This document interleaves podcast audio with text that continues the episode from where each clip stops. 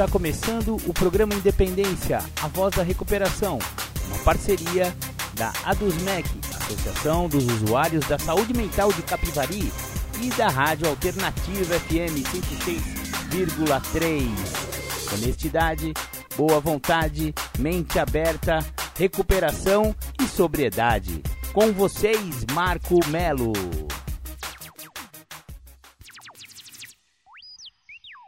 Marco Melo sou eu.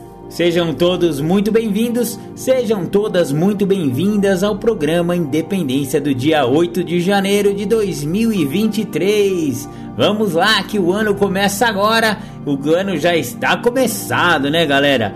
Maravilha, maravilha. Hoje vamos tratar de um assunto que eu falei que eu ia tratar aqui, né? Umas semanas atrás eu falei, olha, o programa Independência precisava tratar desse assunto aí e tal. E eu preparei aí alguns materiais pra gente estudar aí no programa Independência de hoje, cujo tema será farmacodependência. Exatamente, são aquelas droguinhas lícitas, né? Aquelas droguinhas gostosinhas que se vende na farmácia, que são conseguidas com receitinha médica. Olha que belezinha! Parece que ela nem é droga, né, velho?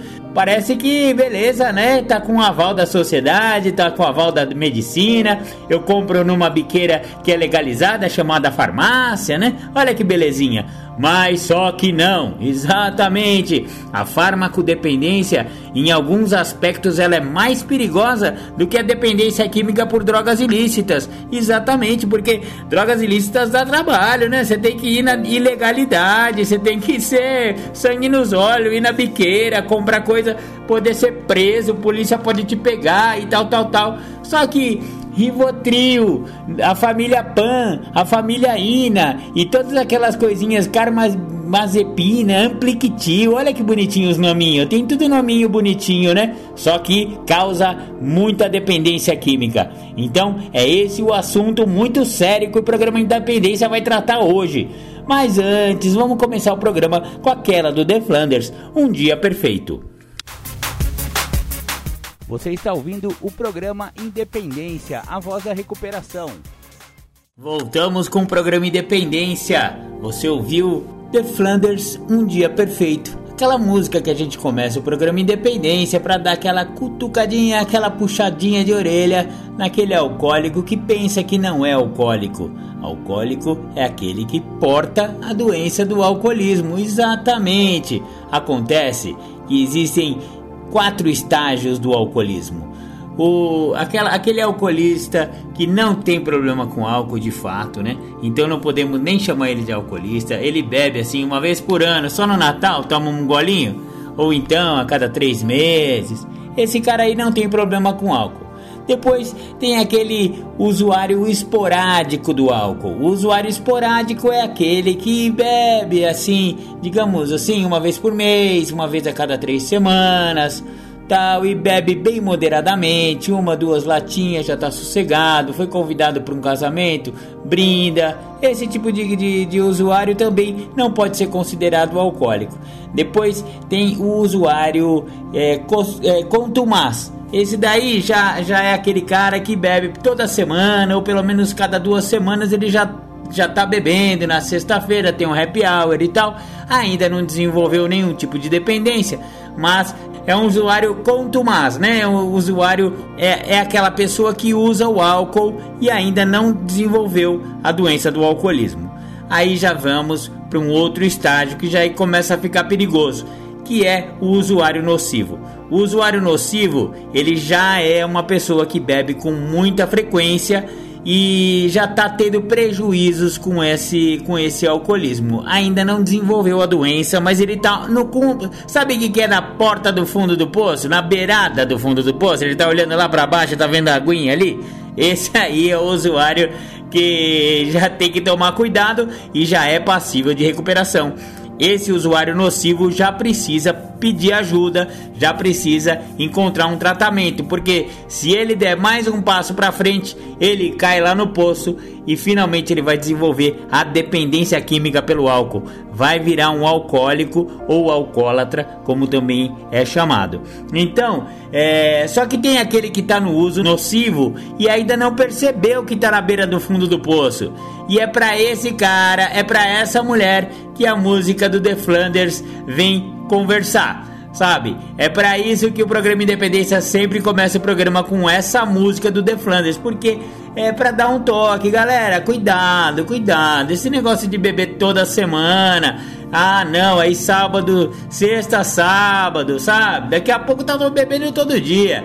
E aí já vai enfiar o pé na jaca e realmente vai ficar muito mais difícil. Então tomem cuidado com aquela cervejinha que ela não é inocente, aquela cachaçinha, ela pode te pegar. Maravilha, maravilha. Mas hoje não vamos falar de álcool. Hoje a gente vai falar de remedinhos, que também é uma outra droga lícita. O álcool é vendido para maiores de idade, né, maiores de 18 anos aqui no Brasil. Então ele pode ser consumido. E as farmacodependências também são pessoas que desenvolvem uma dependência química pela, pelos remédios principalmente pelos remédios de que têm efeito psicotrópico.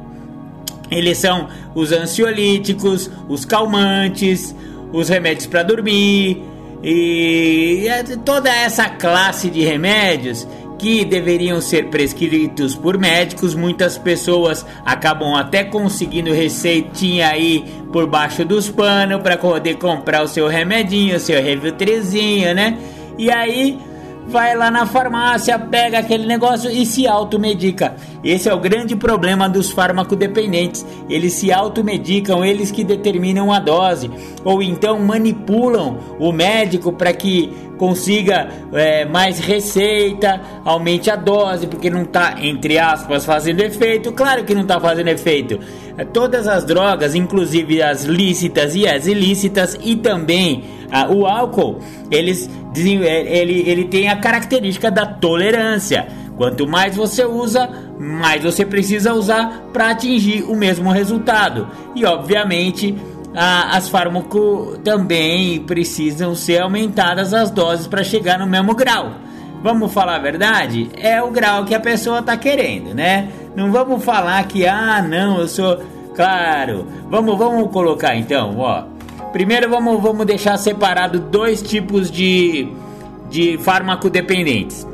Existem aqueles farmacodependentes que realmente têm alguma disfunção cerebral, alguma disfunção neural, estão precisando de algumas substâncias que falta para ele geneticamente ou adquiriu uma doença cerebral, uma doença neurológica que precisa de reposição.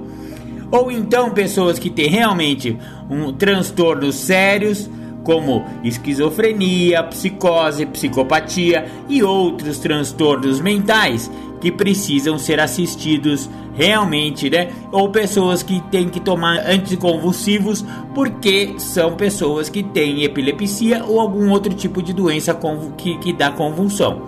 Esse tipo de pessoa não tem como fugir. Eles realmente precisam daquela daquela daquela fármaco, tá? Tudo bem também podem desenvolver a dependência. A grande maioria dessas pessoas acabam desenvolvendo realmente uma dependência química pela substância, com todas as suas características de tolerância, etc e tal, e de abstinência quando não tem, né, a fissura, tudo aquele negócio. Porém, é, o programa Independência vai se direcionar mais é para aquelas pessoas que não têm esses transtornos ou não têm essas doenças e sim é, as doenças são de ordem psicológica e que por um momento na vida realmente precisaram é, de uma ajuda é, de uma ajuda de remédio para dormir ou de um ansiolítico, passou por uma fase de depressão, passou. Não estou diminuindo nenhum desses transtornos, tá, gente? A, a depressão é uma coisa verdadeira, não é frescura, não. A pessoa realmente às vezes precisa de, de um remédio para ajudar no tratamento, beleza? Maravilha. Acontece que tem muitas pessoas que passam dessa fase e acabam se apegando à, à sensação e à segurança, a muletinha que o remédio dá e acabam continuando a tomar. Só para vocês terem uma ideia, o Rivotril, por exemplo, ele é uma substância que deve ser tomada em até no máximo seis semanas. Não é um remédio para tomar o resto da vida. Não é um remédio de uso regular. Ele é um remédio de emergência, emergencial, que você vai tomar durante aquele período de crise e ponto, já vai desmamando e já vai tirando. Acontece que pessoas que ficam anos e anos tomando, por exemplo, Rivotril e outras um monte de benzodiazepínicos, um monte de ansiolíticos, um monte de remédios psicotrópicos que causam dependência e são muito perigosos. Então, a gente está querendo alertar é justamente para essas pessoas que passaram por um momento de crise e que acabaram se apegando ao remédio para não voltar aquela crise. E às vezes até passou já o período é, agudo da depressão, ou das crises de ansiedade, ou de uma síndrome de pânico, todas essas doenças que são real, reais, tá, gente? Só que elas têm cura. Elas podem ser amenizadas e principalmente através de terapia tá? É, esses, esses remedinhos eles servem como auxiliar para que através do processo terapêutico posteriormente se desmame, se tire o remédio e só com a terapia você resolva os seus problemas psicológicos, galera. Então vamos lá. Se você for ficar dependendo de remédio para o resto da vida, era melhor não ter começado esse tipo de tratamento. Ele é um tratamento para uma fase aguda da vida da pessoa, quando estava numa crise. Então, aí a, o que a gente está tá querendo dizer é que essas, essas fármacos que, que a gente vê muita gente acabar dependente delas, é, ela é super perigosa, galera. É por isso que a gente está falando desse programa Independência. Eu trouxe para, eu vou trazer para vocês um, um, material que eu encontrei do consórcio CEDERJ, né, Centro de Educação Superior do Estado de Rio de Janeiro. Ele fala sobre essas fármacos, alguma coisa. É, é, é um tratado científico, né? É uma, são muitas aulas, né, para ensino superior. Então tem alguma complexidade, né? nesse, nesse material, mas eu vou trazer algumas coisas para vocês entenderem o que, que é farmacologia e o que o organismo faz com as drogas, tá? Então, é, esse, esse, relatório, esse, essa, essas aulas aqui, elas são bem bacanas e elas exemplificam mais ou menos.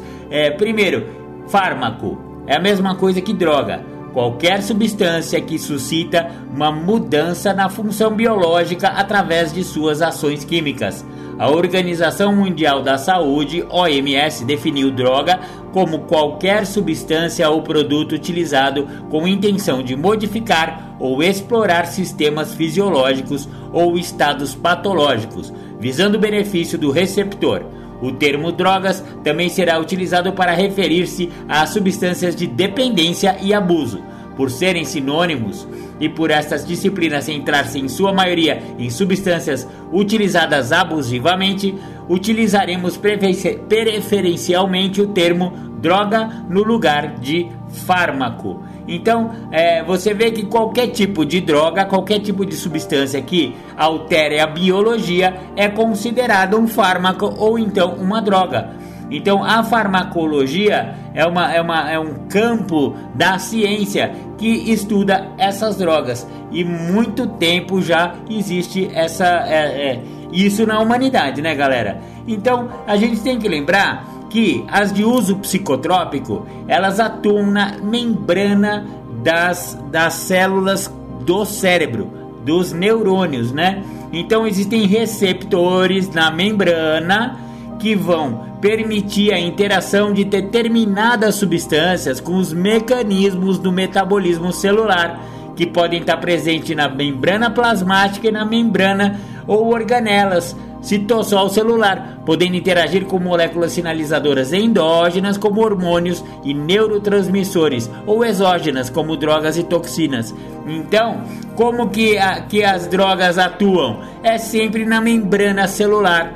Ela bota para dentro ou bota para fora proteínas ou substâncias que vão atuar na, no, no, funcionamento dos neurônios e por isso que psicotrópico é uma doença que age sobretudo no sistema nervoso central, provocando alterações na percepção sensorial, no humor e no comportamento da consciência.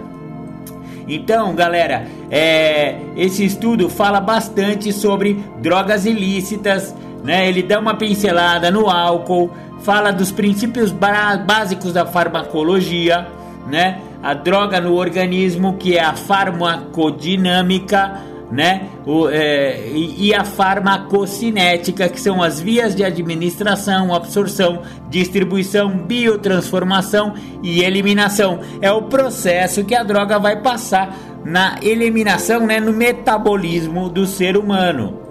Então, o é, que, que significa farmacocinética? É quando ingerimos um comprimido, tomamos uma injeção ou pingamos um remédio no nariz. O que acontece até que te, é, sintamos o seu efeito? O efeito das drogas depende de sua concentração no local de ação e fatores que determinam essa concentração são de grande importância. A farmacocinética estuda como o organismo processa a droga, compreendendo seu movimento, cinética, dentro do corpo. Esse movimento envolverá desde o momento em que a droga é administrada até a sua eliminação do corpo. Esse processo se dará através de etapas que veremos.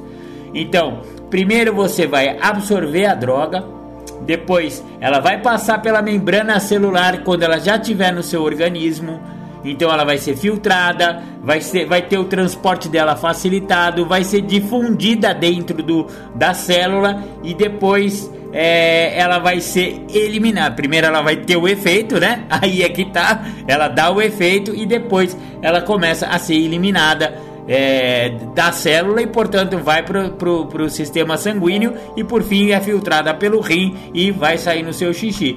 É assim que mais ou menos acontece com a farmacocinética, ou seja, o movimento da droga dentro do organismo. Vamos dar uma pausa aqui, vamos ouvir o som? Já já a gente volta com mais farmacodependência. Você está ouvindo o programa Independência, a voz da recuperação. Bacana, você ouviu Legião Urbana só por hoje. Você sabe que o Renato Russo da Legião Urbana foi companheiro, né? Ele, ele participou aí de, de Irmandade de Doze Passos, ficou limpo e tal, né? Muito bacana e ele fez essa música em homenagem a isso. Bom, vamos voltar aqui com o estudo da farmacodependência. Toda existência humana está compreendida entre estados de dependência Durante a vida, o ser humano cria relações de dependência com objetos, pessoas e situações. Algumas dessas relações são importantes para o bem-estar, outras causam prejuízos, perda de autonomia, doenças, problemas sociais, entre outros. A dependência a drogas constitui um vínculo externo, em que a droga é priorizada em detrimento de outras relações. Segundo a Organização Mundial da Saúde, o termo farmacodependência significa Dois pontos. Estado psíquico e às vezes físico causado pela ação recíproca entre um organismo vivo e um fármaco, que se caracteriza por modificações do comportamento e por outras reações que compreendem sempre um impulso irreprimível de tomar o fármaco de forma contínua ou periódica, a fim de experimentar seus efeitos psíquicos e às vezes evitar o mal-estar produzido pela privação. Olha que interessante essa definição, galera. É o que eu falei no final do, do bloco anterior. Às vezes a pessoa pega um remédio aí que dá uma, uma certa, um certo alívio né, da sua condição psíquica e aí ele se apega àquela, àquela sensação. E ele percebe que quando ele fica sem aquela substância, sem aquele remédio, a sensação é muito ruim. Isso acontece, por exemplo, com o tabaco também. você continua fumando para não tentar aquela sensação horrível de não estar fumando. E o fármaco é a mesma coisa. Então, quando a pessoa não tem o Rivotril, ele fica desesperado. É pior do que se fosse cocaína, o crack. É horrível. E aí, então, você vê que a Organização Mundial da Saúde fala também isso. O mal-estar produzido pela privação da substância causa também uma grande, um grande entrelace entre a pessoa e a sua droguinha de escolha, né? Pelo Manual Diagnóstico e Estatístico de Transtornos Mentais, da sua quarta edição DSM, dependência refere-se a um conjunto de sintomas cognitivos, comportamentais e fisiológicos que indicam que o indivíduo perdeu o controle do uso da droga e continua a usar a substância, apesar das consequências adversas deste uso. Então existem vários tipos de dependência, né? Tem a dependência física e a dependência psicológica. É muito tênue a diferença entre uma, uma, uma dependência física e uma, e uma dependência psicológica. Geralmente, as pessoas têm as duas coisas, tá, pessoal? Tem algumas substâncias que dão mais uma e, mais, e outras que dão mais outra. Por exemplo, a maconha dá mais psico, psicológica do que física. A cocaína dá mais física do que psicológica. Uma o corpo pede e outra a mente pede, né? É, então, é, todas as drogas têm o que se chama de tolerância, né? Tolerância é aquela quanto mais você usa, mais você precisa usar, né?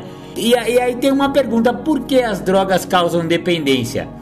A memória das experiências prazerosas induzidas pela droga pode ser intensa e longínqua, originando recaídas, levando o indivíduo a utilizar a droga outra vez. Isso é conhecido como reincidência, quando o indivíduo está tentando parar e se utiliza da droga. Dois importantes fatores estão envolvidos com a dependência psicológica, os chamados reforço positivo e reforço negativo. O reforço positivo refere-se ao processo pelo qual a apresentação do estímulo prazeroso aumenta, ou seja, relaciona-se ao prazer provocado pela utilização da droga, recompensa. O esforço negativo é definido como um processo pelo qual a retirada do estado aversivo aumenta na ausência do estímulo positivo, ou seja, relaciona-se à fuga do desprazer ou crise de abstinência com a retirada das drogas.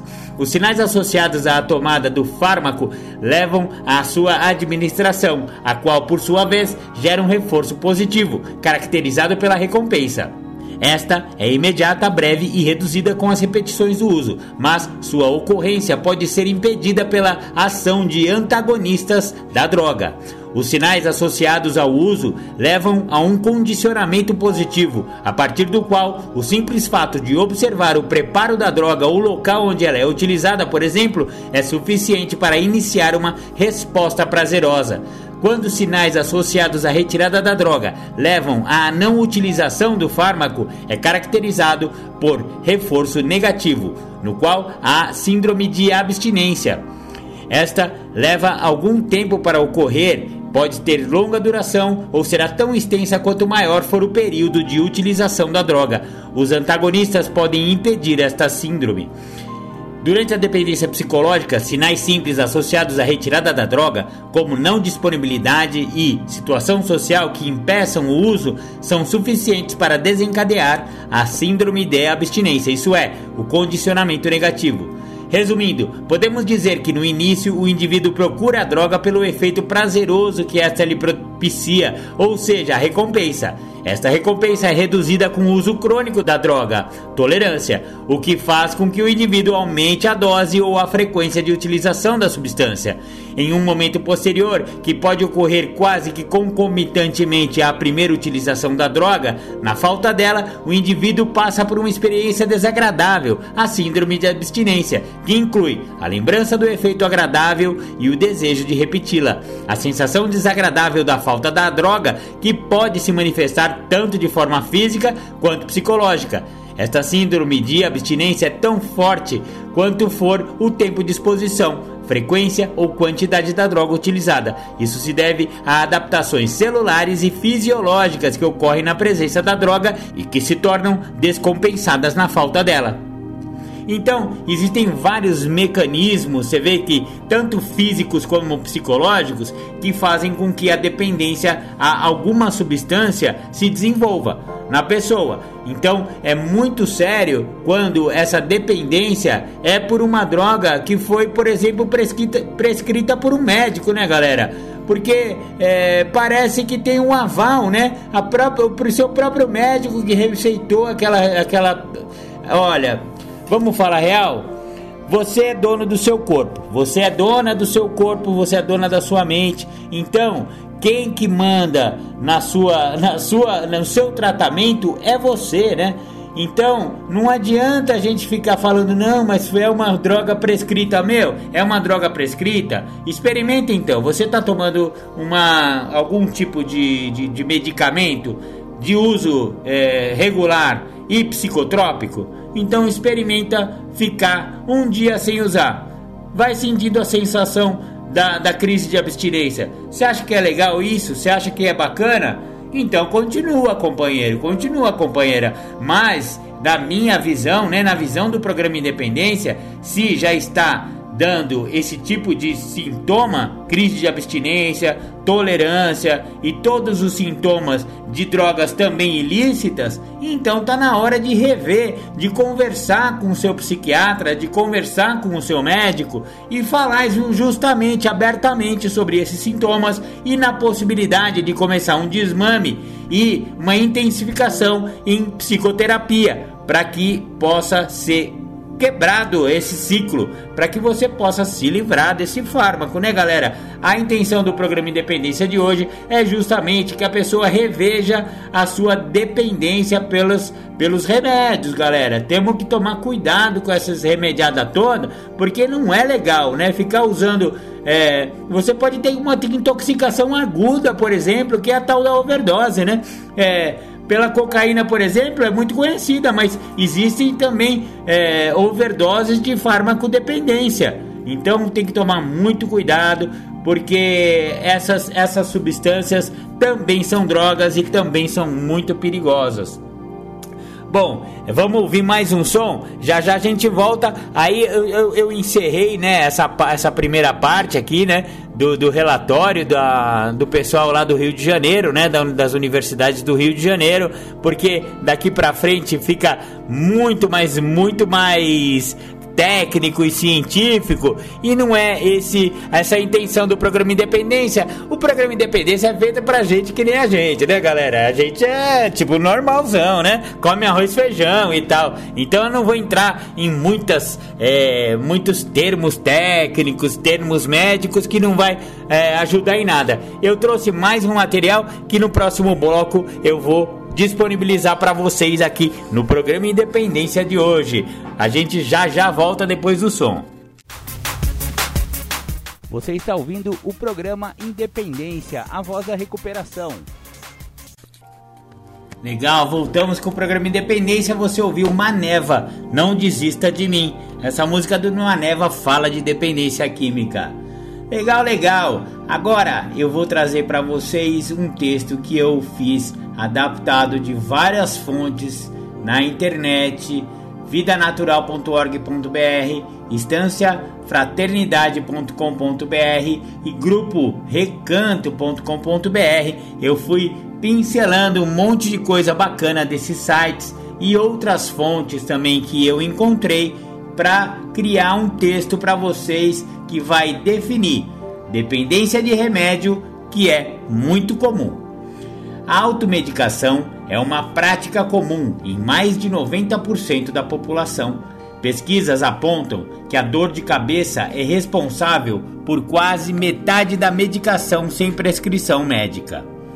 Essas e outras práticas são causas da dependência de remédios na população brasileira. Por causa da máxima de quem tem dor tem pressa, muitas pessoas adotam essa postura de automedicação. Quando você ouve a expressão dependência química, o que vem à sua mente? Não é incomum pensarmos no cigarro, no álcool e nas drogas ilícitas, como a maconha, cocaína e outras. Porém, existe um número crescente de pessoas que desenvolve a dependência em remédios, mesmo que esse problema nem sempre chame nossa atenção. O grande perigo é que a maioria nem cogita que seu amigo ou familiar pode estar dependente do remédio. Mesmo que encontre cápsulas e papéis de remédio, não se alarma, afinal, não é mesmo que encontrar uma droga. O silêncio a respeito do abuso de medicamentos é ensurdecedor. O dependente não carrega o mesmo peso de quem usa drogas ilícitas, já que se trata de um medicamento e o seu uso não exige a infração de nenhuma lei. Por outro lado, existe uma forte indústria farmacêutica que também faz questão de não se manifestar a respeito do tema. O fato é que, diante desse silêncio, cresce o número de fármaco-dependentes. Vamos entender melhor o que está acontecendo e os mecanismos por trás da dependência de remédios. Os medicamentos que são mais comuns e que causam dependência são usados para tratar ansiedade, variações de humor e insônia, que incluem os benzodiazepínicos, os barbitúricos, a glutetimida, o hidrato de cloral e o meprobanato. Cada substância dessa age de modo diferente e possui um grande potencial de dependência. Segundo as pesquisas, a maioria dos indivíduos que se tornaram farmacodependentes deste tipo de medicamento começaram a utilizar como forma de terapia, mas por um período que deveria ser controlado e limitado. Por motivo de outras causas, as elevadas doses durante longos períodos acabaram se tornando necessárias e, com isso, ocasionando graves problemas e promovendo a dependência química. O uso indiscriminado de remédio pode trazer consequências profundas para o corpo do dependente, que, se não for tratado, pode ter graves sequelas ou até mesmo levar a complicações que induzem à morte. Primeiramente, quando ocorre o uso de diversos medicamentos de uma só vez, pode acontecer da interação entre os remédios ocasionar reações adversas que podem ser desde coisas leves até questões de hospitalização. Altas doses e superdosagens podem levar à intoxicação, chegando a quadros de alucinações e overdose. Muitos remédios, se usados por muito tempo ou de maneira excessiva, podem causar danos aos órgãos internos, como o coração, o fígado, os rins, o estômago, os intestinos. Alguns até mesmo podem causar danos no cérebro, como perdas cognitivas e quadros de demência. Outros efeitos comuns são o aumento ou redução da pressão arterial, taquicardia, alucinações, perda de sensação do corpo, efeitos de sedação, vertigem e tontura, vômito e até mesmo mudanças do comportamento da pessoa. Os efeitos variam bastante, pois dependem do tipo de remédio ingerido, da sua quantidade e se houve combinação com outros remédios. O que leva uma pessoa a ter dependência em remédio? Entre questões pessoais e gerais, existem alguns fatores que podemos destacar. Primeiro, obviamente, é o hábito da automedicação. Essa prática ocorre quando, sem consultar um médico, tomamos um medicamento que já se é de costume usar naquela situação, como um analgésico, por exemplo. Às vezes podemos fazer isso até por indicação de um familiar ou de um amigo. A automedicação pode resolver a situação na hora, mas pode criar tolerância à substância no corpo, facilitando com que ocorra a dependência, assim fazendo com que você use mais e mais. O uso indiscriminado também é um desses fatores, Consiste em quando a pessoa não respeita os períodos de tempo entre cada dose e ou não respeita as doses recomendadas. Esse uso pode ocorrer por conta própria ou mesmo naqueles que têm a prescrição médica e decidem não seguir. Existem ainda aqueles que procuram especificamente por medicamentos que gerem efeitos alucinógenos e entorpecentes para o seu divertimento. Assim também podem acabar se tornando farmacodependentes, embora representem uma parcela bem menor. Quais são os sintomas da dependência em remédios? A pessoa que está sob influência da dependência dos remédios age como um dependente padrão. Se ficar atento, você conseguirá identificar certos hábitos e comportamentos que podem lhe ajudar a identificar. A pessoa geralmente vai estar sempre andando com algum tipo de remédio por perto ou guardando em gavetas e armários. Ela não vai respeitar os intervalos de tempo de uso nem a quantidade. e por isso é bom se atentar se a pessoa toma os medicamentos nas doses certas e no tempo certo. Mudanças de comportamento e de humor também podem ser comuns, seja por efeitos de medicamentos ou pela abstinência. Na suspeita, verifique também se a pessoa consegue passar algum tempo longe do medicamento ou se começa a ter sinais de sintomas adversos. Se acontecer, é sinal de abstinência. Dependência. O dependente químico em medicamentos sente a necessidade de usá-los com uma frequência cada vez maior. Isso provoca mudanças do comportamento. Qualquer queixa, por mínima que seja, uma dor de cabeça, um mal-estar, um enjoo, é motivo para tomar remédios. O objetivo é manter a sensação de bem-estar que o remédio proporciona pelo maior tempo possível. Porém, a reincidência não resolve este problema. Quanto mais medicamentos a pessoa toma, maior se torna o desejo de consumi-lo novamente. Tolerância: uso frequente faz com que o corpo se torne tolerante, ou seja, que a substância já não faça o mesmo efeito. Assim, a pessoa precisa tomar doses cada vez maiores para conseguir uma sensação semelhante à que o indivíduo experimentou anteriormente. Sintomas de abstinência: um dos principais alertas para a dependência química é a presença de sintomas de abstinência. Sem a substância ou medicamento, a pessoa experimenta efeitos físicos e psicológicos. Alguns desses sintomas são inquietação, insônia, suor, náuseas, vômito, agitação, taquicardia, falta de ar, dores de cabeça e no corpo ou ainda alucinações. Que medicamentos causam dependência química?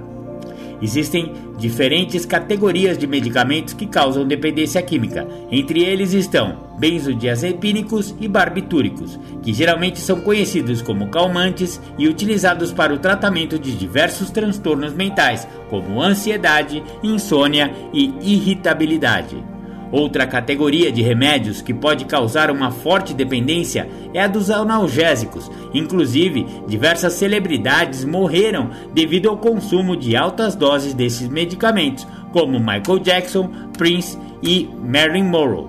Até mesmo os remédios de uso muito comum podem causar dependência. Paracetamol, dipirona, ácido acetil salicílico estão na lista dos que apresentam risco de dependência devido ao uso frequente. Por isso, as pessoas passam a recorrer a eles sempre que o incômodo aparece. Em um período relativamente curto, elas podem se to tornar farmacodependentes, especialmente quando abusam da quantidade. Olha que interessante, hein, galera? Vou dar uma pausa aqui para a gente comentar um pouco você vê que não são só os remédios de, de ação, né? Que dá, vamos falar real, que dá barato, né? Não são só os remédios que dá brisa que eles, que eles causam a dependência. Você vê que paracetamol, dipirônica e AS também causa dependência química, galera. Por quê? Porque a pessoa começa, ah, dor de cabeça, já toma. Ah, uma dorzinha nas costas, já toma. Ah, tô com. tô com insônia. Vou tomar um. Ah, eu conheço pessoas que. Que, que se relaxam, né? Que ficam relaxadas, por exemplo. Como que chama aquele remédio? Acho que é. é Dramin, né? Aquele remédio de, de enjoo. Tem uns remédios aí que é para uma coisa, mas ele dá sono, né?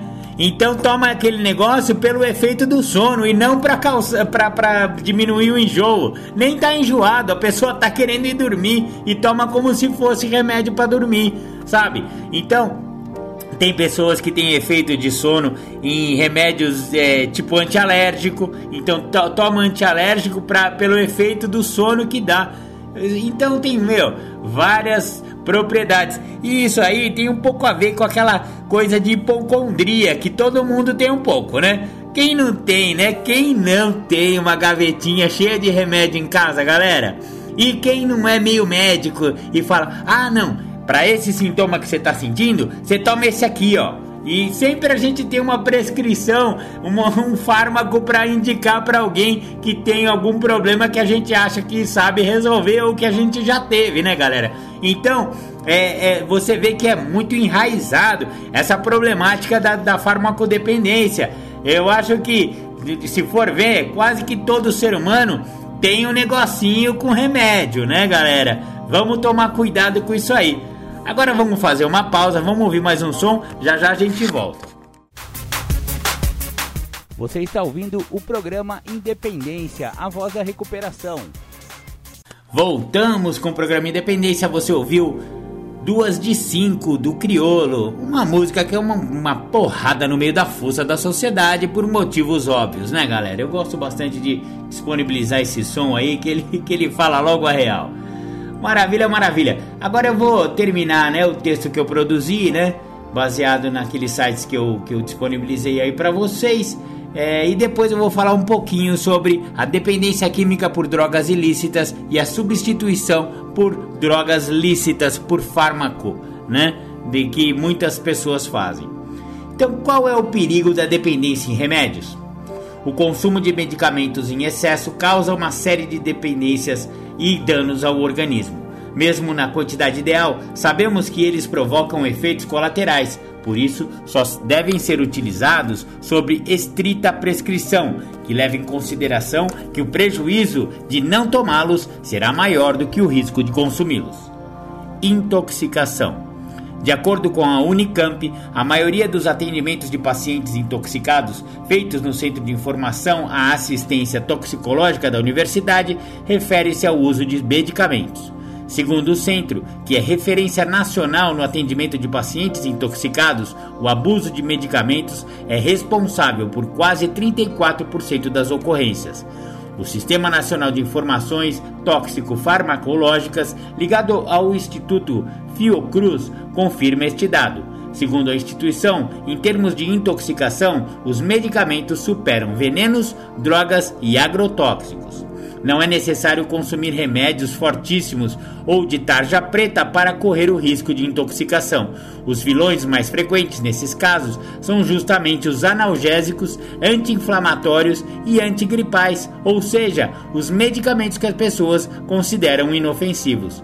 O consumo exagerado e especialmente desnecessário desses medicamentos provoca o acúmulo dessa substância no organismo. Alguns sintomas são sudorese, vômito, tontura, taquicardia, diarreia, mudança de comportamento, salivação excessiva e sensação de sedação, redução da pressão arterial e, e alucinações. Inteiração. O risco do uso abusivo de remédios é a interação com outras substâncias. Em alguns casos, um medicamento pode anular o efeito de outros, agravando um problema de saúde do paciente, como diabetes ou hipertensão. Porém, o problema mais grave não é a anulação do efeito de medicamentos. A combinação, especialmente quando feita sem prescrição médica, pode fazer com que o organismo seja sobrecarregado com substâncias que compõem esses medicamentos. Nesses casos, o indivíduo pode ter uma série de reações adversas dependendo da gravidade dessas reações. É necessário hospitalizar o paciente. Existe ainda o perigo da interação entre os remédios e outras substâncias, como álcool e drogas, que pode ser extremamente grave. Danos e falência de órgãos. Alguns remédios, quando consumidos em excesso, danificam células de determinados órgãos do corpo um exemplo é o paracetamol, receitado para controle da febre e dor. Quando usado em altas doses, o paracetamol danifica as células do fígado. Esse órgão, ao metabolizar o paracetamol, produz uma substância chamada. Eu nem vou falar o nome da substância de tão difícil que é, companheiros, mas é, é NAPQI, é o, essa abreviação, o símbolo dela. Como resultado, o fígado para de funcionar e o paciente pode precisar até mesmo de um transplante de fígado. Infelizmente, esse não é um caso isolado. Doses altas de determinados remédios podem provocar gastrite e úlcera, aumentar o risco de infarto do miocárdio e falência cardíaca. Benzodiazepínicos estão relacionados a problemas como demência e perda cognitiva, overdose e morte. Em muitos casos, o abuso de remédios pode levar a overdose, intencional ou não. O corpo não suporta a ação dessas substâncias e entra em colapso. Diversos pacientes, mesmo sendo socorridos, não resistem a esse quadro e morrem. como tratar a dependência de remédios. A dependência química causada por remédios precisa de um tratamento cuidadoso, assim como acontece com outras drogas. Não é possível, de forma simplista, mencionar passos ou dicas que resolvam um problema tão complexo. Em primeiro lugar, é fundamental que a pessoa tenha um atendimento multidisciplinar. O médico é importante nesse processo, mas muitas vezes o indivíduo precisa solucionar questões de ordem psicológica que levaram ao uso de medicamentos como uma válvula de escape.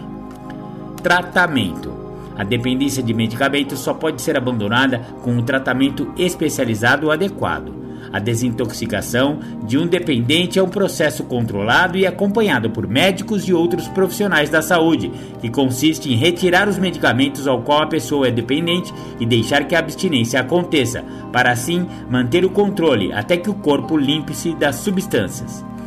Após isso, as operações mais eficazes de tratamento são a psicoterapia, os tratamentos por medicamentos feitos de forma correta e a internação em uma clínica de recuperação. Alternativamente, muitos farmacodependentes optam por frequentar reuniões de narcóticos anônimos ou outro grupo de ajuda mútua, e este tratamento não exclui os outros, mas complementa e aumenta em muito a eficácia da recuperação. Maravilha, maravilha. É muito o que a gente recomenda aqui no programa Independência, né? O programa de 12 passos dos narcóticos é sensacional e farmacodependentes podem e devem procurar uma sala de NA, galera. Maravilha. E ó, não vai ter vergonha, só porque você é uma senhorinha de 65 anos que tá tomando Rivotril demais, ou então você é um jovem de 15 anos que já está tomando alguma algum ansiolítico e já ficou farmacodependente, não se acanhe, você também é alvo e pode ser beneficiado com o programa de Narcóticos Anônimos. Procure Narcóticos Anônimos que os companheiros e companheiras lá da Irmandade podem te ajudar.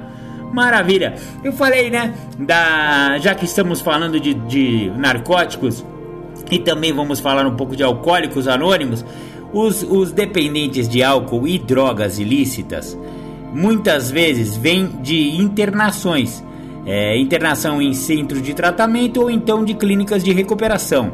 E nessas clínicas e nesses centros, muitas vezes acompanhados por psiquiatras, para evitar alguns sintomas das, de, da, das ah, porque a pessoa usou muito tempo de droga e fica com aquela abstinência monstra, né, galera? Vamos falar real. E aí o remédio é, é receitado para diminuir esses efeitos da abstinência, etc e tal. Acontece que o, o paciente acaba se trocando de dependência. Vamos falar a verdade? O cara era está com abstinência de álcool ou droga e acaba tomando outras medicações prescritas pelo psiquiatra, mas que acabam virando uma muletinha.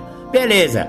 Se isso fosse só por um período, maravilha, por aquele, aqueles quatro meses, seis meses de internação, ainda vai. O problema é que a pessoa sai da internação, ou mesmo se a pessoa não teve uma internação, mas procurou um psiquiatra para ajudar na dependência do álcool ou outras drogas ilícitas, e aí ele acaba ficando dependente do fármaco para substituir a droga que ele usava ou o álcool que ele usava em excesso. E aí acaba ficando dependente por outra coisa. Trocou seis por meia dúzia. Saiu da frigideira e caiu no fogo, maluco. Vamos falar sério. A, a, o objetivo da, da, do tratamento, da recuperação, é a abstinência total de qualquer substância que altere o humor ou a mente. Galera, vamos falar real. É abstinência geral, total. É zero droga. É zero fármaco. É zero Rivotril, é zero álcool, é zero cocaína, é zero crack, é zero, zero, zero. Caramba, eu canso de falar aqui e a galera fica substituindo uma dependência por outra. Mano, vamos botar a mão na consciência e vamos procurar uma sala, vamos procurar um tratamento, vamos procurar um psiquiatra e vamos conversar com ele. Se você já faz um acompanhamento com o psiquiatra, você já percebeu agora, após ouvir o programa Independência, que você é um fármaco dependente. Então, doutor, por favor, eu acabei de ouvir o Marcão lá e eu já percebi que eu estou dependente desse remédio que a gente está tomando há mais de um ano. Que tal se a gente fizesse o desmame? Vamos intensificar aí as terapias. Se o próprio psiquiatra não fizer psicoterapia, procure um psicólogo, procure um outro profissional que também trabalhe com terapias. Enfim, o objetivo é zero substância, ok?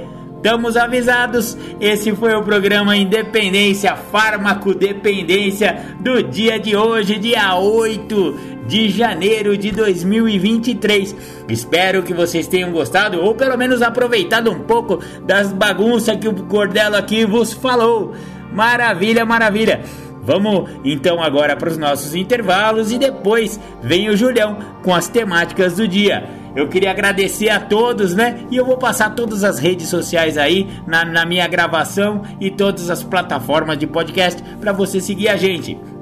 Como eu falei no programa Independência passado, conecta lá é, revistainsight.com.br. Ajuda os gordelos lá, mano. Vamos, vamos comprar a revista, tá tendo promoção do combo, etc e tal. E também tá no Mercado Livre no Shopee. Entra no Mercado Livre e bota lá Revista Insight. Vocês vão achar a Revista Insight e vocês vão ajudar aí a galera da dependência química que tá é, a galera, não, né? Os jornalistas aí que, que atuam nessa, nessa corrida aí, nessa luta contra a dependência química e na prevenção da dependência química.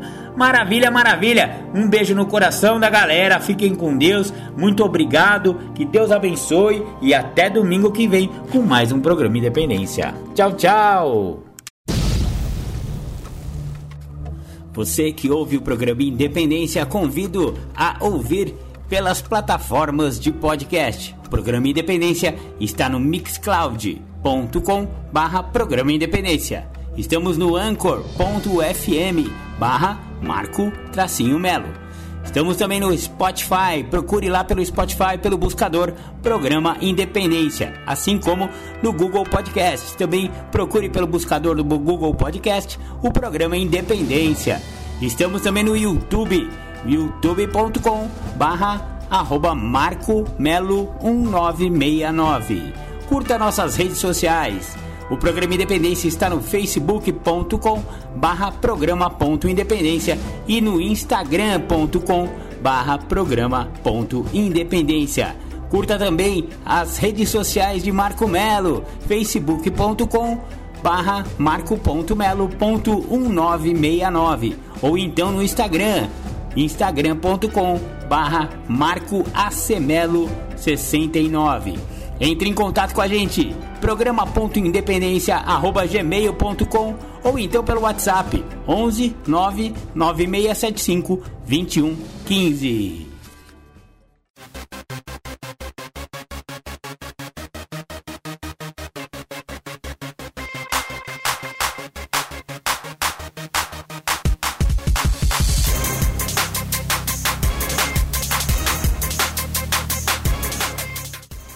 Voltamos a apresentar programa Independência, a voz da recuperação.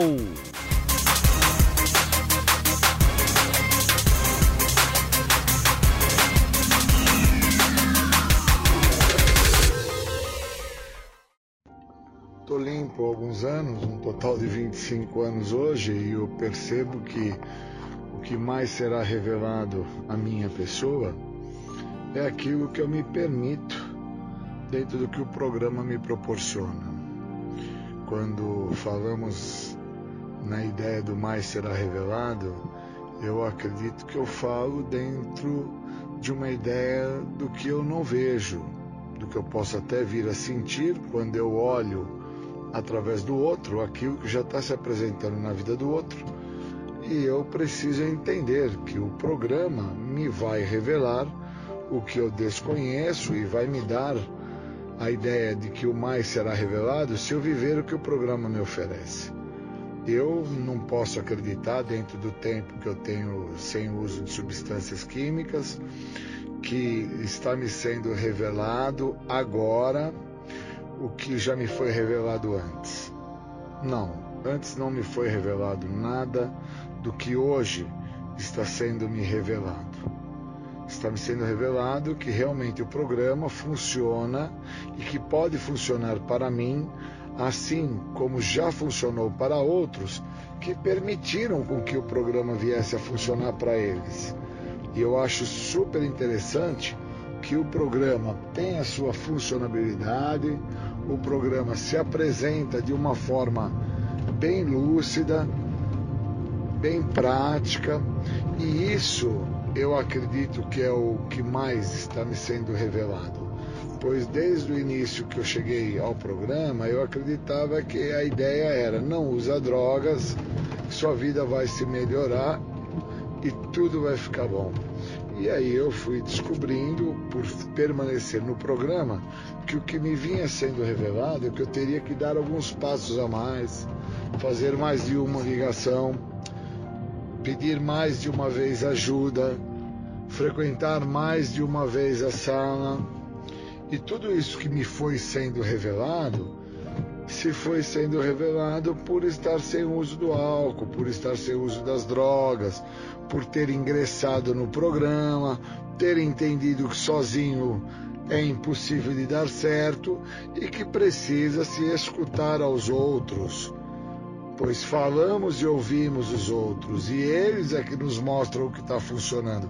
Então, quando eu percebo que na ideia do mais será revelado não está o que se vai ganhar, pois é um programa que realmente o que se revela do programa para a minha pessoa é que não é um programa onde eu vou ter ganhos de casa, de carro, de barco, de boné, de chinelo, de namorada, de escola.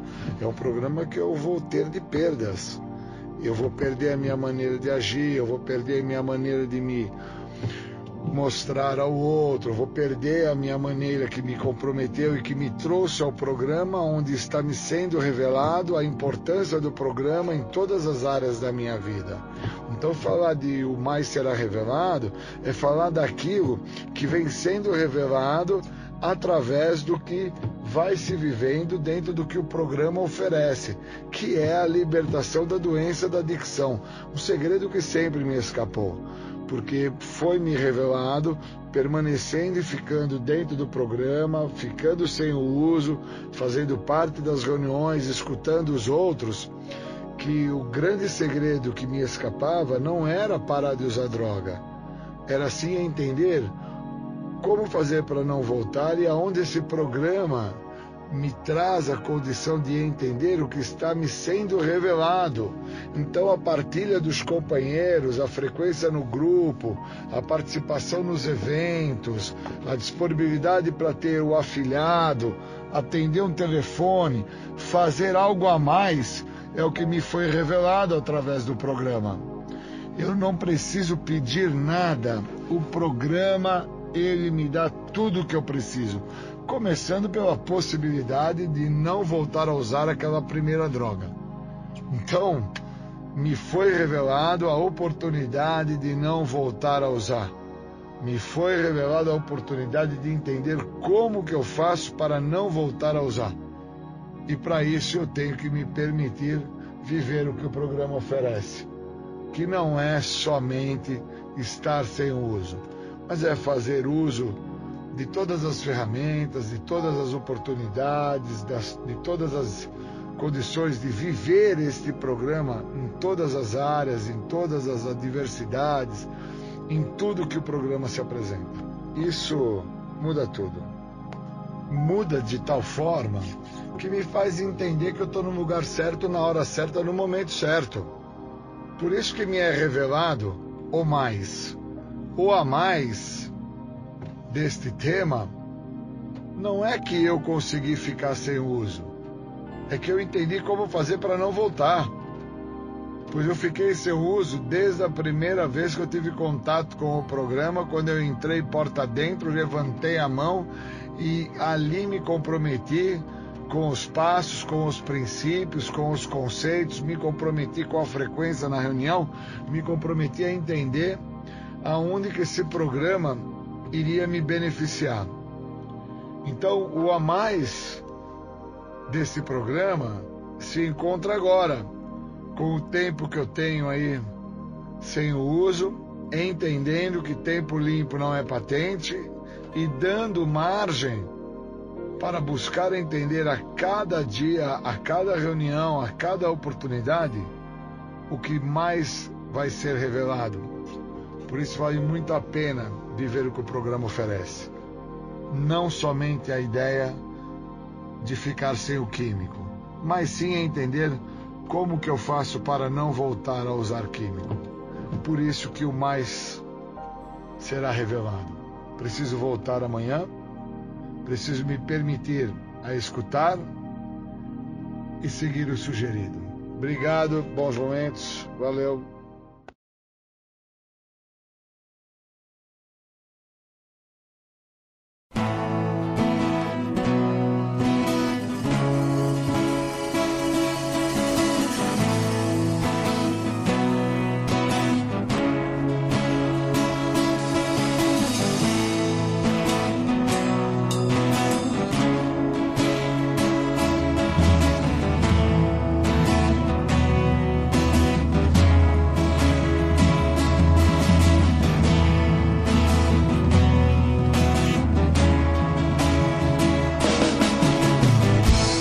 Tava matando o cara errado.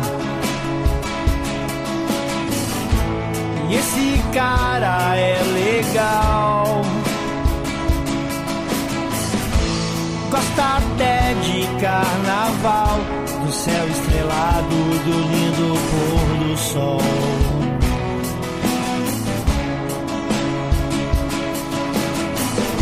Eu tava matando o cara errado. E esse cara é legal. Gosta até de carnaval, de céu estrelado, do lindo pôr do sol.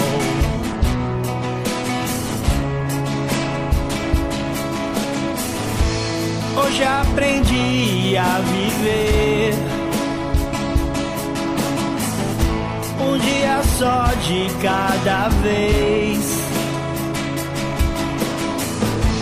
É for today.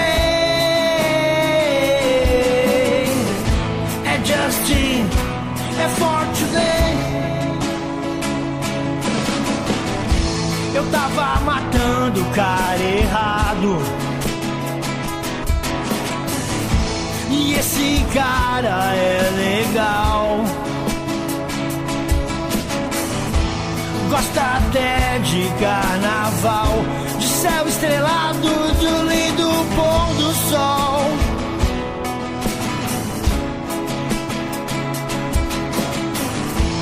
Hoje aprendi a viver. O dia só de cada vez. É Justin, é for today.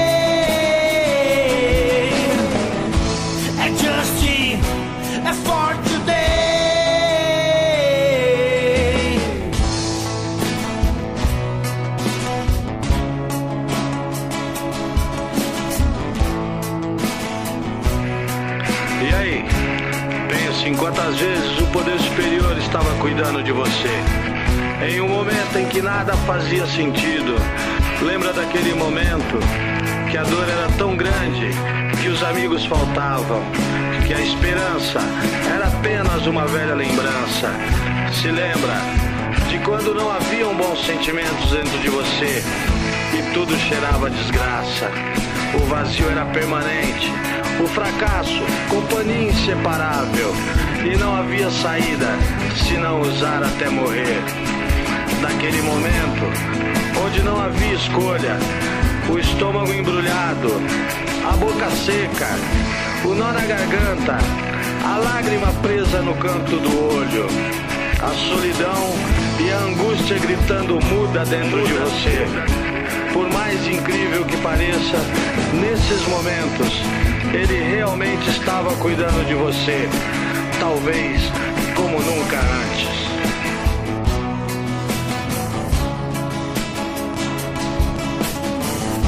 Eu tava matando o cara errado. esse cara é legal. Até de carnaval, de céu estrelado,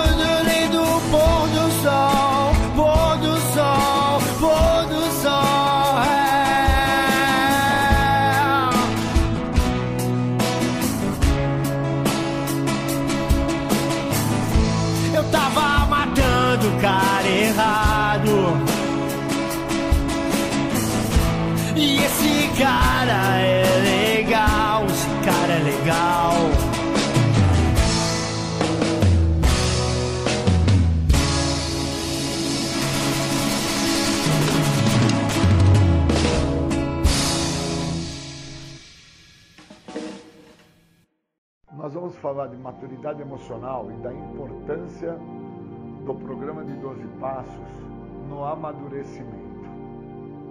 Esse momento que nós vamos estar juntos, eu acho que é um momento muito ímpar e um momento muito importante para a vida de vocês.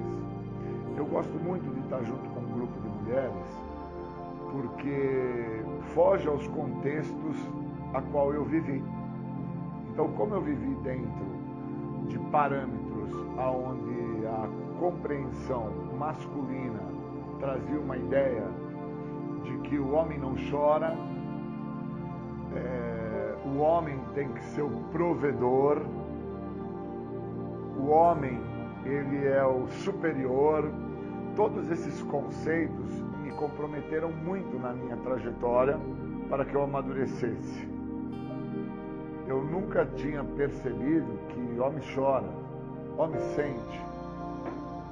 Homem não é o cara que é provedor. Vários dos é, enigmas que eu trouxe na minha trajetória, na minha existência, são decorrentes da minha falta de percepção de quem eu sou. Eu acredito que muitas de vocês, meninas, aqui hoje reunidas, muito do que vocês desconhecem de vocês é por parte de vocês não saberem como que foi a trajetória de vocês, quem que eu sou, aonde eu me, encontro agora, né? Da onde que eu vim, para onde eu estou, e daqui para onde que eu vou, como que vão me, me dar aqui onde eu me encontro. Então, quando eu me dei conta de que me faltava amadurecimento emocional, e eu só me dei conta disso quando eu compreendi a importância do programa de 12 passos na minha vida, é que eu pude entender aonde que eu cheguei. Eu cheguei a um estado de desespero, cheguei a um estado de loucura que me fez, na minha trajetória, me comprometer de uma forma muito profunda. E aí hoje, eu olhando a minha esposa, eu olho o filho da minha esposa, eu olho o irmão da minha esposa, eu olho é, o pai da minha esposa, eu olho a mãe da minha esposa, eu olho vocês, e olhando o outro ser humano, aqueles que estão mais próximos de mim, que é a minha família, e olhando a vocês, meninas, que estão um pouco mais distantes, mas fazem parte da minha história, porque eu sou portador da mesma doença que vocês são portadoras, eu passo a me amadurecer em relação às minhas vontades, eu me amadureço em relação à minha forma de pensar, eu me amadureço em relação a entender aonde que eu cheguei. Porque eu vou olhando o outro, eu vou entendendo a trajetória do outro, eu vou compreendendo como que o outro está fazendo na sua história, e eu vou entendendo aonde que eu cheguei, porque foi assim que eu fiz. Eu fui passando na minha história, eu fui passando na minha trajetória, sem me ver. E o outro, se ele não tiver alguém para olhar ele, o outro vai passar na história dele, na trajetória dele, sem se ver. É impossível se enxergar sem uma próxima pessoa junto. Ninguém se conhece se não tiver o outro que vai é, mostrar àquela pessoa que está sem se conhecer o que está se passando na vida dela. E hoje eu consegui entender isso falando com um amigo, quando ele me falou assim: Você amadureceu com o programa, Júlio, você se utiliza disso hoje para olhar as outras pessoas e entender quando que as outras pessoas não amadureceram. E aí você enxerga em alguns pontos em comuns de algumas pessoas, mesmo que elas não se conheçam, mas os pontos são muito próximos, que ambas estão sem amadurecer em algumas situações da vida delas. E quando você percebe isso, você se sente muito incomodado, né, Júlio? Eu falei, muito. Ele falou, então, eu também, por causa que o meu filho e minha filha, meu filho tem 11, minha filha tem 15, quando eles estão na casa da minha ex-mulher, a minha ex-mulher não, não permite que eles experienciem, que eles tenham que passar as experiências do dia a dia da vida. Então eles acabam nem colocando a comida no próprio prato. Eles acabam não entendendo que tem que se tirar o prato de cima da mesa e colocar na pia. Então eles não amadurecem para que quando eles venham a ter uma idade que signifique que eles tenham que viver sozinhos, aonde se encontrarem, eles possam passar por aquele momento que eles têm que estar sozinhos. E, e quando ele começou a me falar isso, me veio vocês na mente. Esse grupo de mulheres que eu estou agora, a qual eu entendo que muitas é, não tiveram o processo do amadurecimento, o esclarecimento do amadurecimento. E aí com isso, quando vocês se encontram sozinhas, aonde vocês se encontram, vocês têm dificuldade para lidar com o momento que está se apresentando. E os passos podem fazer essa diferença, como assim fez na minha vida. Quando eu, entro no programa de 12 passos, eu entendo que alguma coisa é, ali se mostrava diferente do que todo o processo, toda a trajetória que eu fazia até chegar naquele momento. Todo o meu processo, toda a minha trajetória de, de tentar me entender, a qual acabei chegando ao estado de desespero por não me compreender. E aí eu fui fazer o uso de álcool e de droga. Todo esse processo é, findou-se na dependência química. Me tornei um dependente químico, alcoólico, usuário de, de inúmeros tipos de droga, tentando encontrar uma saída para o que eu sentia. Então o que eu sentia era muito ruim. Eu sentia uma ausência paterna, eu sentia uma ausência materna, eu sentia que eu não era bonito, eu não era bem quisto na escola, eu sentia que as pessoas não estavam afim da minha companhia. E todo esse processo de auto-rejeição vinha é, também muito da minha baixa estima, que já vinha muito antes de entender o que seria o processo da rejeição que eu manifestava, quando eu já olhava para as pessoas e tinha uma compreensão que essas pessoas não gostavam de mim. Vinha muito antes disso. E aí o programa me fez ficar mais lúcido em relação que eu fui usar álcool e drogas para tentar encobrir tudo isso, para tentar não sentir tudo que eu sentia. Então o programa foi me amadurecendo e quando eu chego para fazer um tratamento, eu chego desprovido ainda de amadurecimento. E aí dentro do espaço eu me sinto muito sozinho. E o me sentir muito sozinho não me dava condição de participar de nada, nem da laboterapia, nem de fazer um arroz, nem de lavar um prato, nem de limpar um banheiro, nem de arrumar uma cama, porque eu sempre tive pessoas para fazer isso para mim. A minha mãe não me deixava amadurecer. A minha mãe, na ânsia de fazer com que o Júlio desse certo, ela me prejudicou profundamente. E o meu pai também. Na ânsia de fazer o Júlio ser um cara maravilhoso, um, um bom empresário, um cara sensacional, ele me condenou. Ele me fez me tornar uma pessoa fadada a sofrer de comparações. Por que, que o outro tem, por que, que eu não tenho? Então eu sempre fui uma pessoa muito voltado para a ideia de fama, prestígio e poder. E se existem coisas que o programa nos mostra que vai me afastar do que o programa tem a oferecer, é fama, prestígio e poder. Então, veja que quando eu adquiri a fama do drogado, o prestígio de acreditar que eu tinha droga e vendia droga, e o poder, que foi o dinheiro que eu ganhei com o uso de álcool e de droga, isso acabou por me afastar cada vez mais da possibilidade de entender o que me faltava, que me faltava amadurecer. Então, de uma certa forma, os caras que eu convivia me apoiavam a, a viver dentro de uma falsa realidade que eu era o cara que tinha droga, que eu era o cara armado, que eu era o cara que matava, que eu era o cara que fazia. E na verdade, com isso eu fui construindo uma imagem, um personagem que sem amadurecimento nunca conseguiria é, quebrar esta imagem. Eu preciso quebrar essa imagem. Eu preciso deter isso. E para deter isso eu preciso do programa. Sem o programa eu não detenho nada. Sem o programa eu vou alimentando esta imagem de uma pessoa que não existe aonde eu estiver.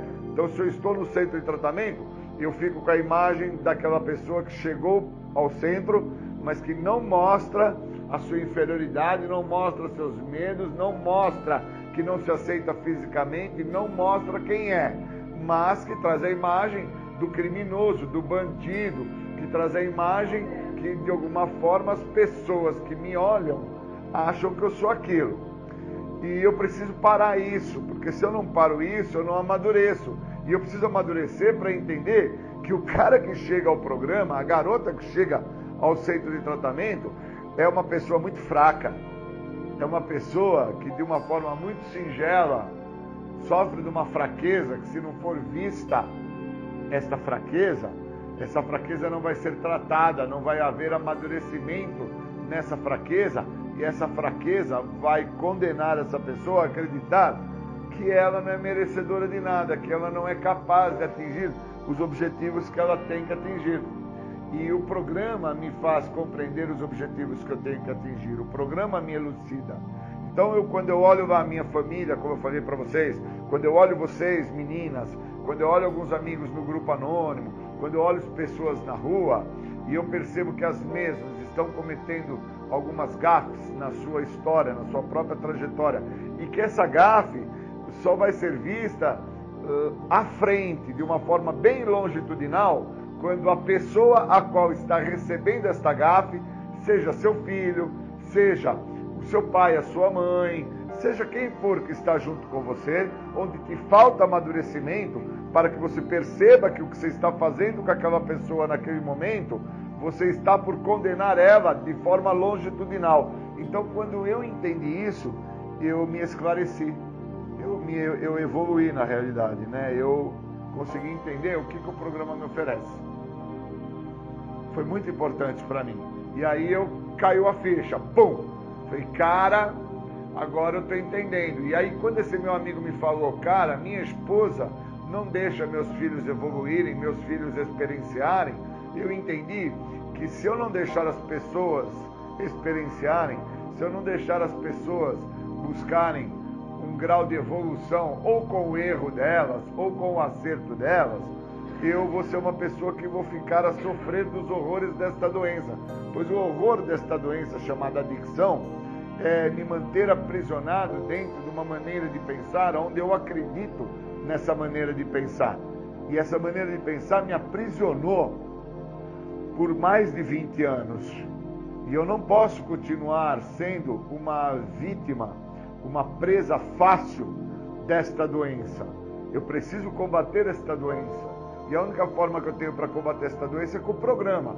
Ou eu permito que este programa me amadureça para que eu entenda que eu quero com que as coisas aconteçam sempre da minha maneira, com que as coisas, o, o final, o resultado final de tudo que eu quero da minha maneira, é, porque eu visualizo um benefício próprio, ou eu amadureço com o programa para que eu interprete o que esse programa tem a me oferecer, ou eu estou fadado ao resultado final, que é sofrer dos horrores da doença. O horror desta doença a qual eu estou fadado, se eu não me tratar, se eu não amadurecer, é chegar ao tal estado de desespero que eu cheguei sem entender que eu era portador de uma doença progressiva, incurável de fins fatais, que foi fazer o uso do álcool e da droga. Então, as meninas que aqui se encontram, neste momento, precisavam entender consigo própria aonde eu cheguei, o que, que eu almejava dentro do processo da minha edificação, da minha existência, qual era a ideia que eu tinha para a minha própria pessoa. Eu esperava ser mãe, eu esperava ser filha, eu esperava ser amiga. O que, que eu esperava? Porque se eu não amadurecer no sentido de entender qual era a minha ideia, eu vou ficar dentro desse local que eu me encontro, desse grupo de mulheres, sem entender nem mesmo por que, que eu cheguei aqui. E obviamente, quando chegar o momento de eu sair desse grupo, eu não vou saber para onde eu vou. e nem mesmo o que eu tenho comigo, a qual eu levo comigo, que chama-se 12 passos, para tentar usar isso em áreas da minha vida, pois eu vou voltar a, ao cerne da minha existência, que é a minha família, eu vou voltar às questões sociais, eu vou voltar ao meu profissional, eu vou voltar para aonde eu já me encontrei, aonde eu já estive. E se eu voltar para onde eu já me encontrei, onde eu já estive, sem amadurecimento, eu com certeza irei retornar aonde eu me encontro agora. Se agora eu me encontro no centro de tratamento, é para cá que eu volto de novo. Se aqui fosse um sistema carcerário, preso eu estaria novamente. Se aqui fosse um leito hospitalar, nesta cama eu estaria deitado para ser tratado de alguma enfermidade. Então, enquanto eu não amadureço, enquanto eu não cresço, enquanto eu não experiencio, enquanto eu não me permito entender o que este programa tem a oferecer, eu não sei quem eu sou. E se eu não souber quem eu sou, isto que estou sendo não vai deixar de existir, eu não vou me modificar e eu não vou entender por que, que meu pai me comprometeu tanto, por que, que minha mãe me comprometeu tanto, e hoje, por que, que dentro da sociedade que eu vivo, eu me encontro tão comprometido. Então eu queria agradecer muito a vocês, pois hoje eu estou num momento muito bom de reflexão em relação ao amadurecimento que o programa me trouxe. Me trouxe a condição de reconhecer que meu pai, a minha mãe, os meus irmãos, os meus educadores, as pessoas que assim conviveram comigo desde a minha infância, a ideia deles era que eu não viesse a sofrer, mas eles não tinham ideia que eu tinha que experienciar, que eu tinha que passar, que eu tinha que viver a cada momento que se apresentasse em minha vida os sentimentos que eu viesse a tê-los. Como os mesmos, de uma certa maneira, me impossibilitaram com que isso acontecesse, eu hoje sou resultado do meu passado. Eu sou o futuro do meu presente. Porque eu não tenho futuro ainda. Se no meu presente eu não amadurecer, no meu futuro eu vou ser o resultado desse presente que vai ser igual ao meu passado, que me trouxe até onde eu estou agora. Queria agradecer a todas as meninas que estão aqui pela chance que vocês estão dando à vida de vocês. É ímpar, é uma chance ímpar, vocês não vão ter outra.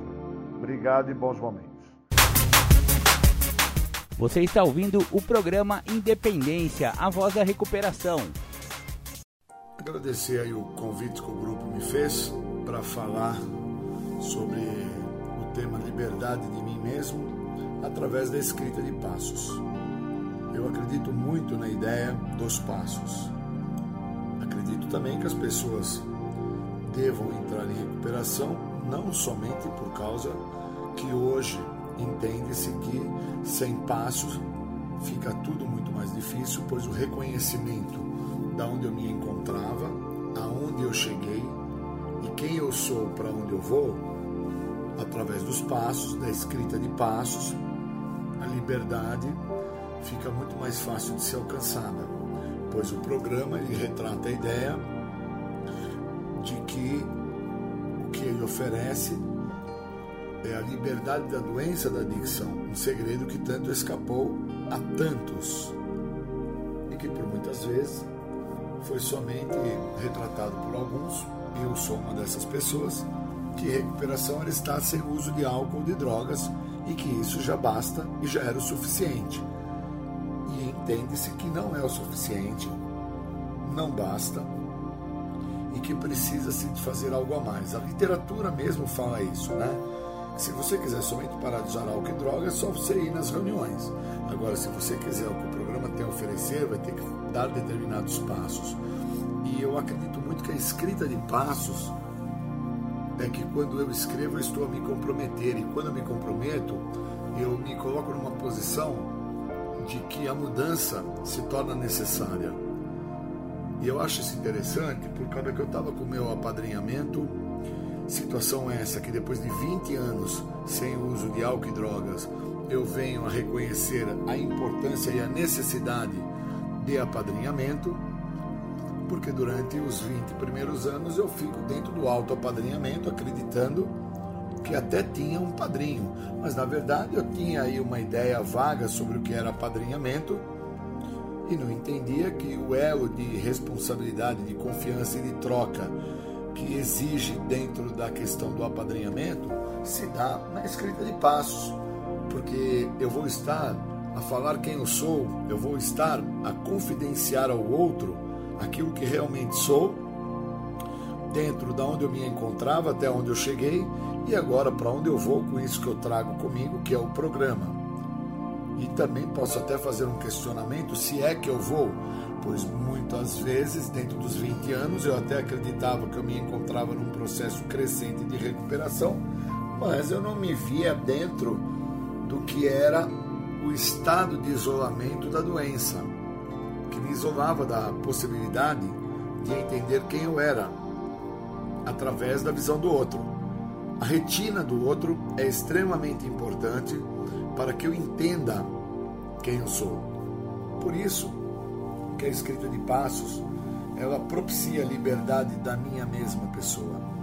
Ela não propicia a liberdade daquilo que eu acredito que eu era.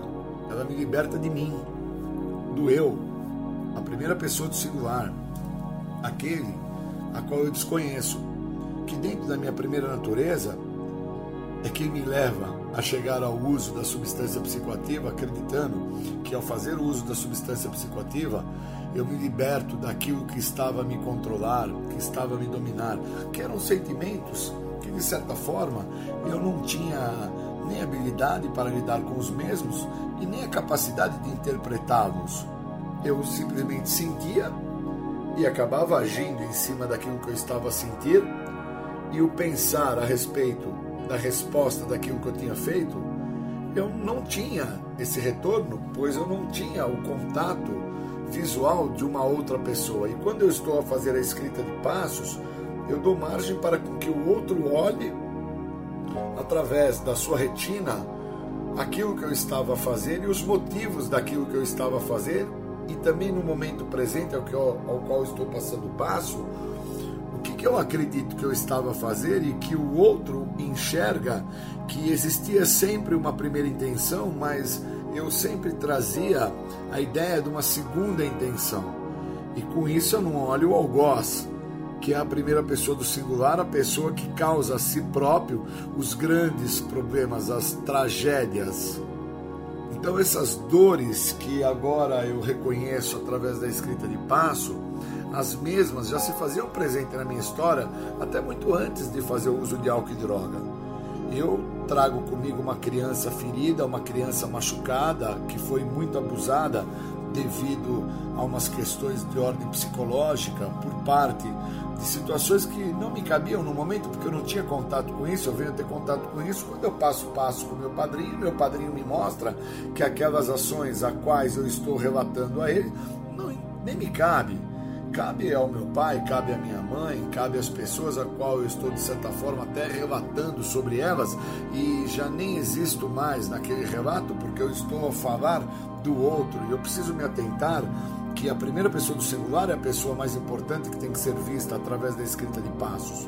Por isso que quando eu falo que eu sou, aquilo que eu estava sendo acaba por deixar de existir, porque eu reconheço quem eu estava sendo e abro um precedente para uma mudança. E essa mudança se dá através do feedback que o outro me dá.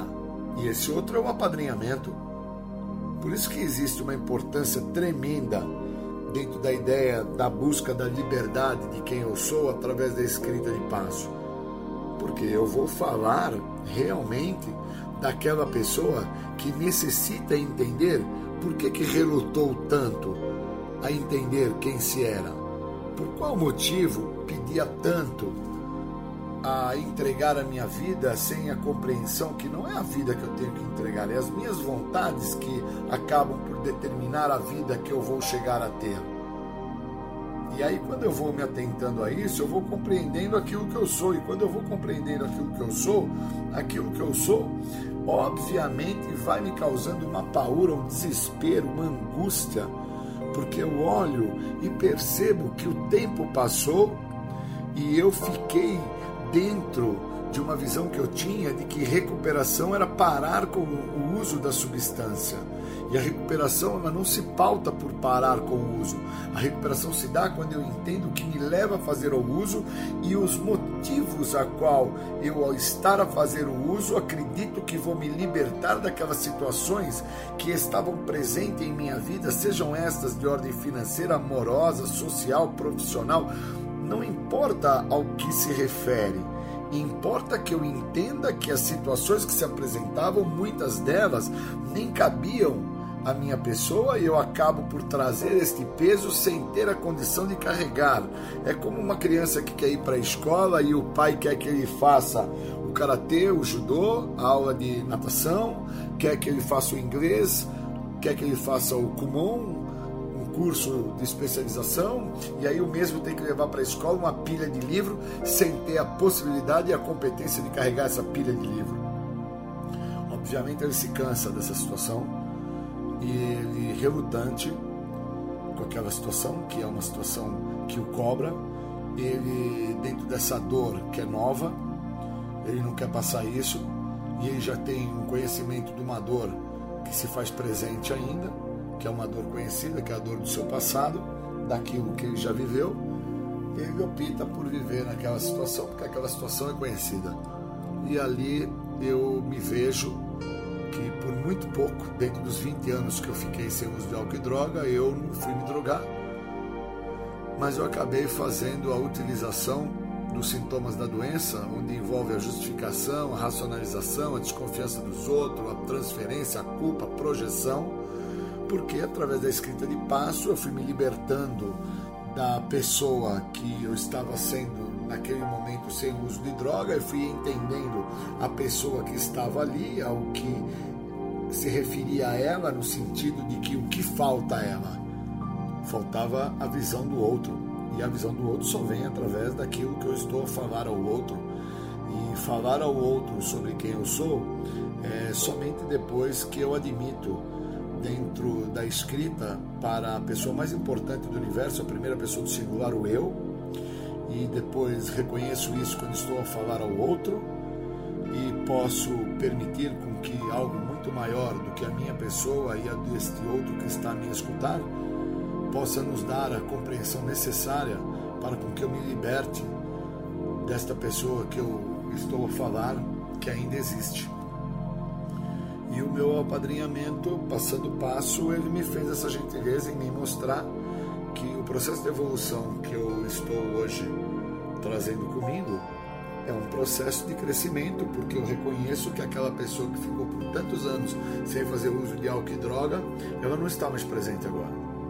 Porque o Júlio César é uma pessoa, aquele que chegou no programa e ficou por 20 anos era outra, que se embasou e tomou como posse os seus próprios defeitos de caráter e se atentou que os defeitos de caráter traziam a ele algum tipo de ganho, algum benefício, e que agora esse que se apresenta dentro do que o programa cobra dele, a libertação da doença e não a libertação do uso de álcool e droga, é aquele que quando olha para aquele que chegou, ele fica assustado, fica preocupado, porque muitos conhecem ao Júlio César dentro daquilo que eu trouxe dentro do primeiro momento que eu chego ao programa e não dentro deste que eu sou hoje, através da escrita de passo, através do reconhecimento, através da possibilidade aonde eu venho a me libertar da minha pessoa, pessoa essa que obviamente traz consigo uma gama de mazelas, inúmeras tristezas, angústias, traz consigo o que muito o prejudicou e que por muitas vezes eu não me atentei porque os meus defeitos de caráter estavam manifestados e a minha necessidade por acreditar que estar sem uso de álcool e droga já é recuperação e, e o que me, me completa e me basta é o carro, é o tênis, é o boné, é o relógio, é a namorada e com isso eu me restringo, como fala na literatura, que nada pode vir antes do que o tem a oferecer, onde as restrições me privam de benefícios. Somente me livrando de todas as restrições é que eu desfruto do benefício do programa, que é a libertação da doença, e dentro da libertação da doença eu me liberto da minha própria personalidade, uma personalidade destrutiva, uma personalidade comprometida, que primeiro me trouxe ao programa. E essa personalidade foi a que me levou ao uso da substância e que agora eu compreendo, através da escrita de passo, que a liberdade desta pessoa está pautada através da retina do outro, do direcionamento do outro, do feedback do outro, da compreensão do outro, que vem através de um poder muito maior do que o outro.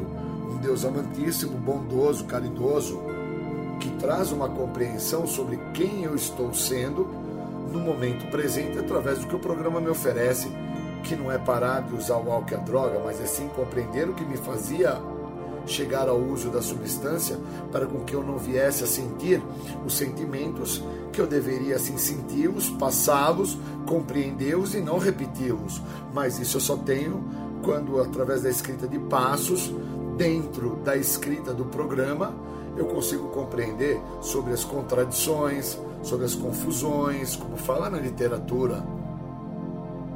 Se no primeiro passo do guia para trabalhar os passos eu me atentar à pergunta que traz a ideia sobre as confusões, as contradições, né? se eu levo em considerações cada situação que assim se apresentava, e como que eu interpreto isso? O estado da perda do senso de limite que fala na literatura, no segundo passo do guia para trabalhar os passos, onde define que o estado de insanidade não está no uso do álcool e da droga, mas sim em acreditar que fazer o uso do álcool e das drogas eu vou encontrar uma resposta e um resultado positivo para as situações que estão se apresentando. Então, quando eu vou fazendo a escrita de passo, quando eu vou permitindo, através da retina do outro, ter a compreensão de quem eu sou, aquilo que eu estava sendo, aonde eu não tinha compreensão do que eu era, vai deixando de existir, vai nascendo esta nova pessoa que agora está presente dentro da escrita do passo e vai reconhecendo as minhas qualidades. E aí eu vou entendendo, né? O que me qualifica dentro do tópico qualidades do quarto passo. E com isso eu vou interpretando os valores da escrita do passo e vou me libertando dentro do que o programa tem a me oferecer. Vou quebrando as reservas, vou quebrando os medos, vou quebrando tudo que de certa forma me paralisava e me anulava de me reconhecer. Para isso, existem os passos. Sem passo fica tudo muito mais difícil, porque eu fico pautado na ideia de que o meu grande problema era o uso do álcool e drogas, e não aquilo que me leva ao uso de álcool e drogas. Então, interpretar que a minha liberdade, da minha pessoa, primeira pessoa do singular, ela se dá através da escrita de passos, é ter a compreensão de que não é somente ficar sem uso, é interpretar através da escrita os motivos que me levaram ao uso, quem é que chegou a fazer o uso, quais eram as intenções desse que chegou e fez o uso e passou a viver para usar e a usar para viver, e agora o que o programa me oferece através do que os passos me proporcionam. Queria agradecer, desejar aí bons momentos dando continuidade, um passo de cada vez, uma escrita de cada vez, um despertar de cada vez. Obrigado pelo convite.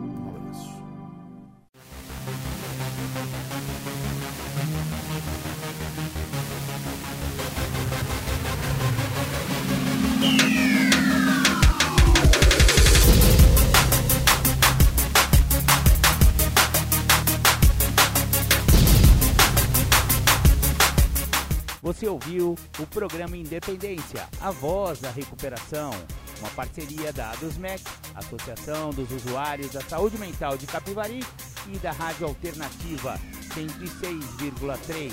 Até domingo que vem, com mais informações a respeito de dependência química e alcoolismo. Obrigado, até mais!